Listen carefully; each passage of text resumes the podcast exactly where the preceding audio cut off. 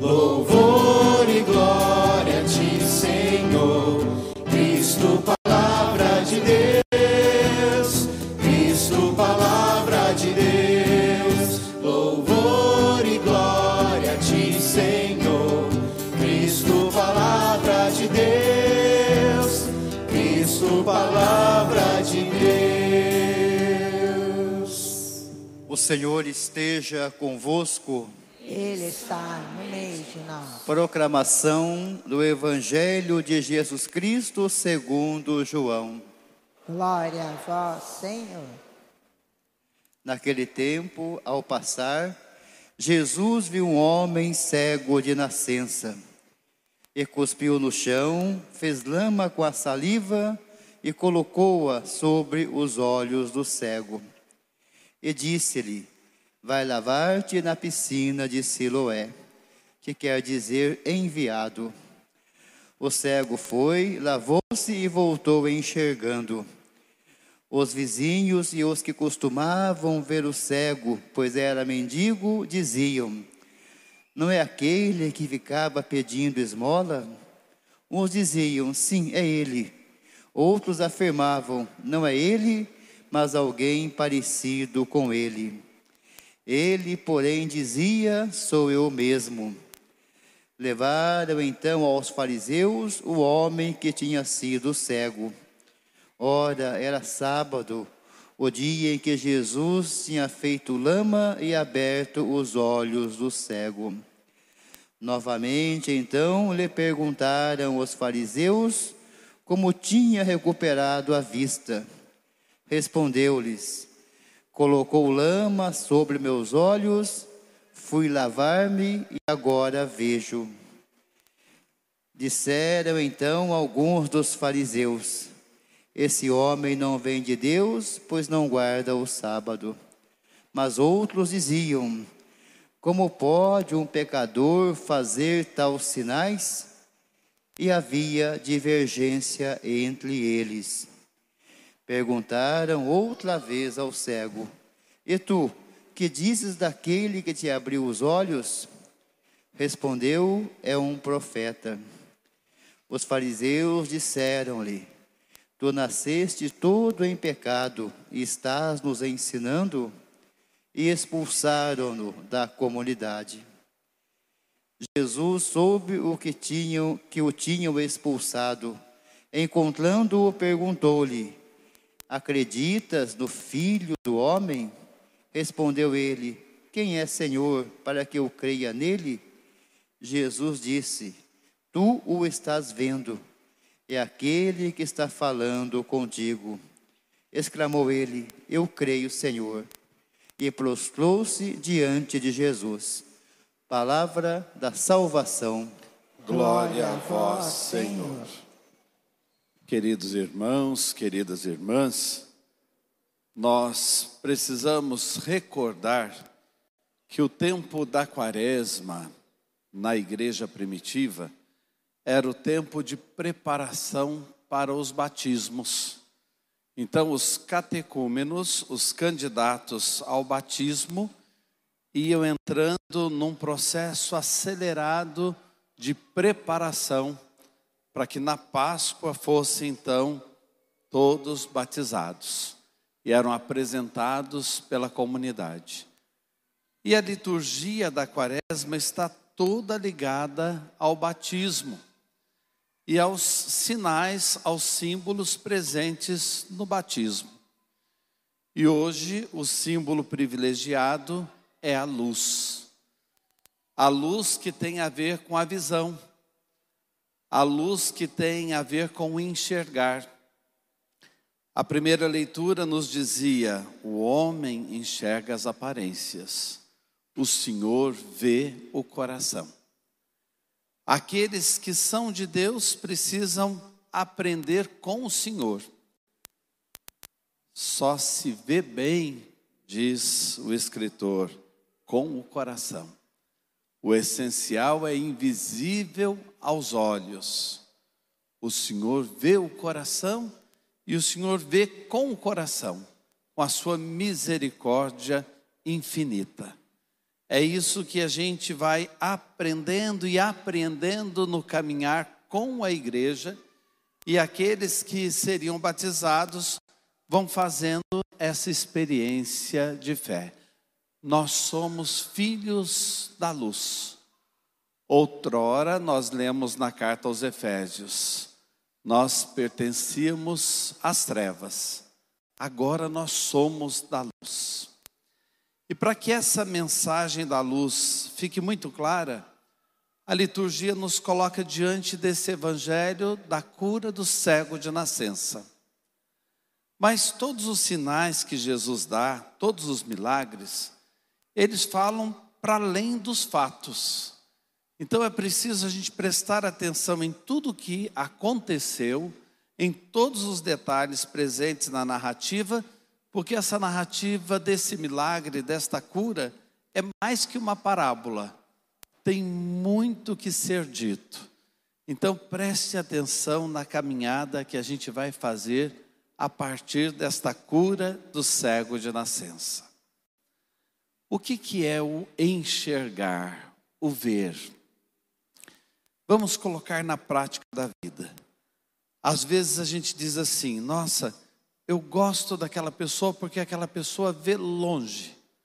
Aquela pessoa ilumina aquilo que ela vê, ou ela deixa de forma iluminado o que está em torno a ela.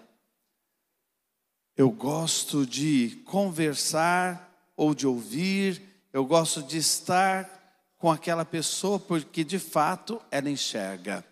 E onde a gente não vê nada, ela percebe algo e vai além. Da mesma forma, a gente diz às vezes das pessoas: nossa, aquele homem parece que está cego.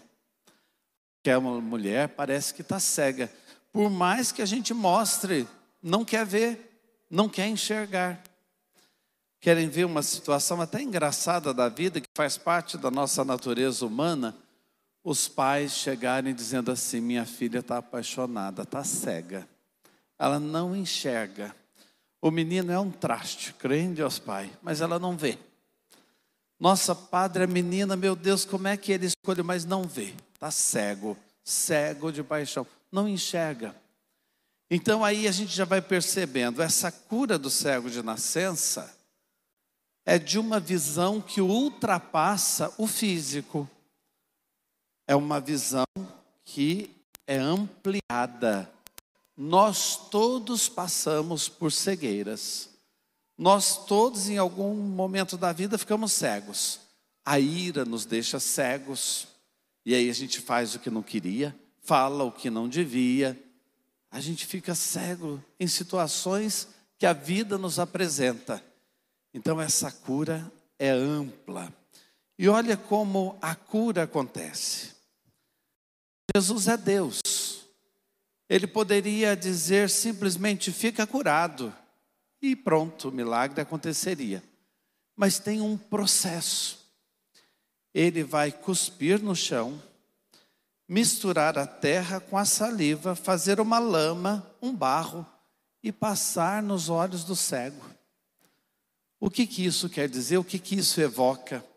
Lembre-se da preparação daqueles que seriam batizados na Páscoa a preparação intensa da igreja nos últimos dias. Essa lama recorda o livro do Gênesis, o relato da criação, a linguagem simbólica do Gênesis. Deus modelou o homem do barro e soprou o seu hálito sobre aquele barro e trouxe vida ao homem, criou o homem. Deus ali em Jesus está remodelando o homem, agora o novo homem. Por isso se fala da lama. E quando o Evangelho insiste numa ideia, a gente tem que prestar mais atenção ainda no relato total da cura do cego de nascença. Cinco vezes é falado sobre esta lama, se fala sobre esta lama. Jesus remodela aquele homem, recria aquele homem. E por que a saliva? Parece até estranho, soa estranho, ele faz um barro com a própria saliva. Mas a saliva para o judeu significa condensação do ar. a condensação do ar. E o que, que é o ar? O que, que é o sopro na palavra de Deus? O Espírito. Deus colocou no homem o seu Espírito. Jesus colocou naquele homem um espírito novo. Ele foi remodelado, recriado, e sobre ele o Espírito foi soprado, o Espírito de Jesus. E aí, para completar esta situação maravilhosa, ele é enviado à piscina de Siloé, que quer dizer o enviado. O cego vai se lavar e à medida em que ele se lava naquelas águas, ele começa a enxergar. De novo, o enviado de Deus, que é Jesus, nos dá o maior dom, que é o seu espírito, a água é o símbolo desse espírito, à medida em que o cego toma um banho nessa água, que seria o batismo, que aqueles que estavam ali na igreja primitiva iriam receber, ele passa a viver uma vida nova. É tão lindo isso na igreja que o primeiro nome que o batismo recebeu na igreja é iluminação. E até hoje nos ritos orientais eles chamam o batismo de iluminação. E aqueles que saíam das águas eram chamados os iluminados. Na Páscoa, eles diziam agora: os iluminados estão conosco, porque foram batizados. Mas aí a gente vai percebendo os detalhes desta cura que faz a gente entender até situações da vida. Enquanto o processo de cura está acontecendo, Jesus está ali presente até mandar lá nas águas. Aí eles foram batizados, ele foi batizado, regenerado, iluminado em Cristo. E agora Cristo some. Cristo não está mais presente. Ele começa a viver as desventuras da vida em comunidade da vida da igreja, como nós. Ele vai se encontrar com as pessoas e as pessoas dizem: será que é ele mesmo? Mas não era ele o cego que pedia esmola? É ele. Outros diziam: não, não é ele. Ele não era mais reconhecido. E isso é muito importante na nossa vida espiritual, na nossa vida cristã o descobrir a Cristo, o mergulhar na luz de Deus, tem que nos tornar irreconhecíveis. E é bonito porque a gente nota que isso acontece na nossa caminhada, porque às vezes a gente não se reconhece. Quando a gente diz assim, nossa, numa outra situação, em outra época da minha vida, eu iria responder dessa maneira. Não, eu iria agir assim. E de repente você não responde mais daquela maneira. Você não age mais daquele jeito que você pensava ou que agia, porque você nem se reconhece. O Evangelho foi tomando conta da sua vida. Cadê aquele senhor que vivia no botequim, nos bares, e todas as folgas saiu do serviço e ia direto para lá? Não vai mais. Será que é ele mesmo? Ou não é ele? Mudou. Passou por alguma experiência mais forte o Evangelho tomou conta, está iluminado. É Ele ou não é Ele? Mudou. Está irreconhecível. Pessoas que estão mergulhadas nos vícios, quando descobrem esta iluminação da graça que vem de Deus, se tornam irreconhecíveis. Deixam para trás aquilo que não presta. Outrora eres trevas, agora sois luz no Senhor sois luz no Senhor. Se você ainda não se tornou irreconhecível para você mesmo, se as pessoas ainda não perceberam que você está irreconhecível, pode ficar preocupado, porque tem coisas ainda que Deus precisa fazer, tem coisas que precisam ser transformadas. Você tem que se tornar irreconhecível. Depois, Parece que esse cego está sozinho, Jesus não está ali com ele. Começam os questionamentos: quem é que curou você? Mas você não era cego? Nós não tivemos a narrativa completa aqui, mas depois vocês podem pegar nas Sagradas Escrituras, no Evangelho, diretamente o texto. Eles vão conversar com os pais, já que os vizinhos não estavam reconhecendo, eles vão conversar com os pais. Ele era cego mesmo? E os pais dizem: Ó, oh, a única coisa que a gente sabe é que ele era cego. Era, nasceu cego.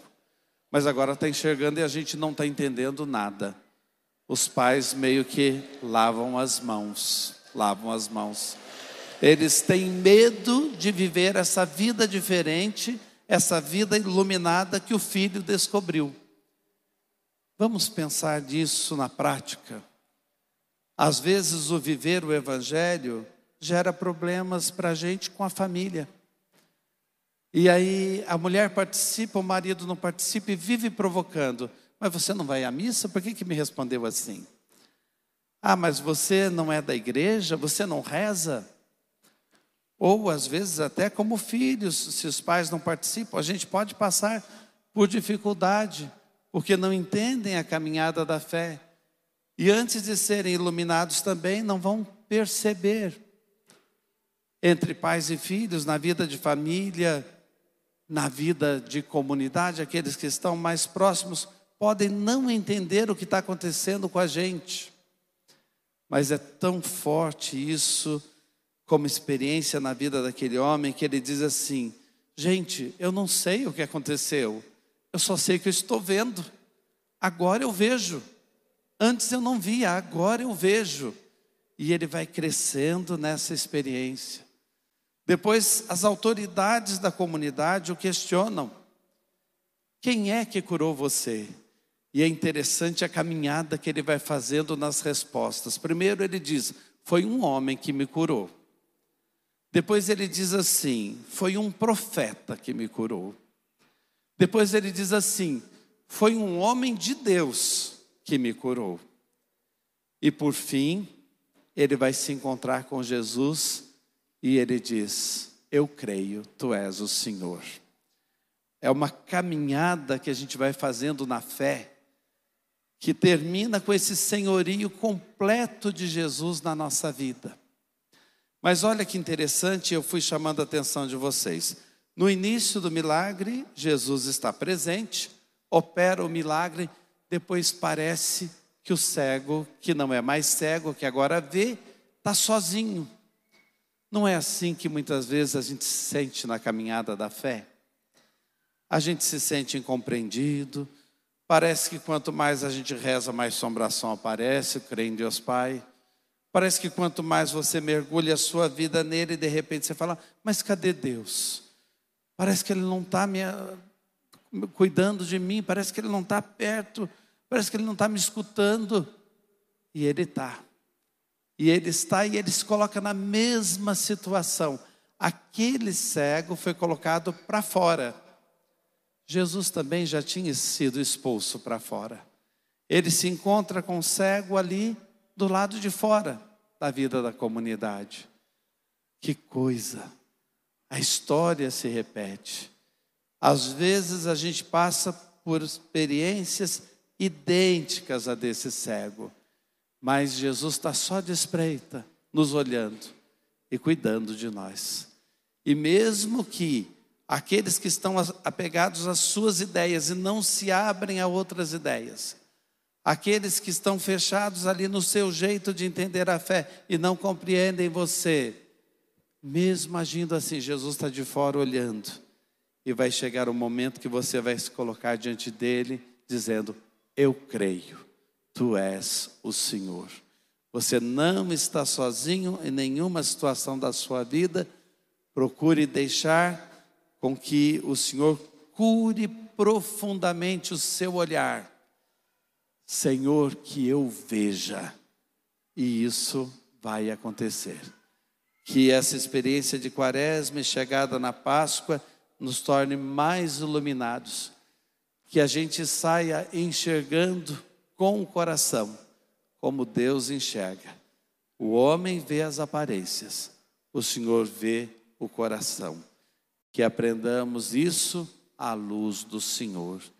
E encerrando, Coloque a mão sobre o coração e peça essa luz do Senhor.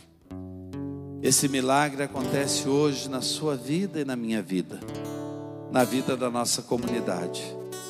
Jesus nos remodela, sopra sobre nós o seu espírito, e pelo poder do batismo que um dia nós recebemos, pelo poder das promessas do batismo que renovaremos na Páscoa, nós enxergaremos mais longe a luz do Senhor. Ó luz do Senhor que vem sobre a terra, inunda meu ser, permanece. E peça com toda a fé para a sua vida. Ó luz do Senhor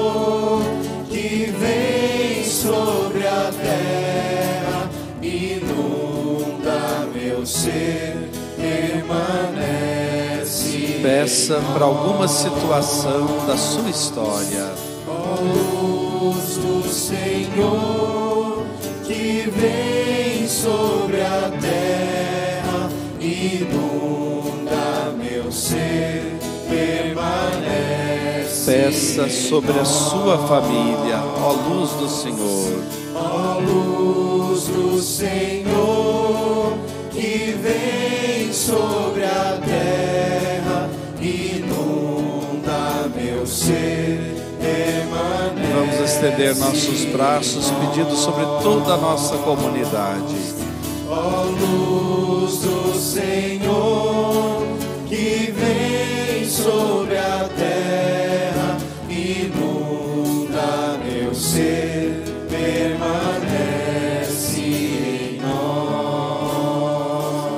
Encerrando.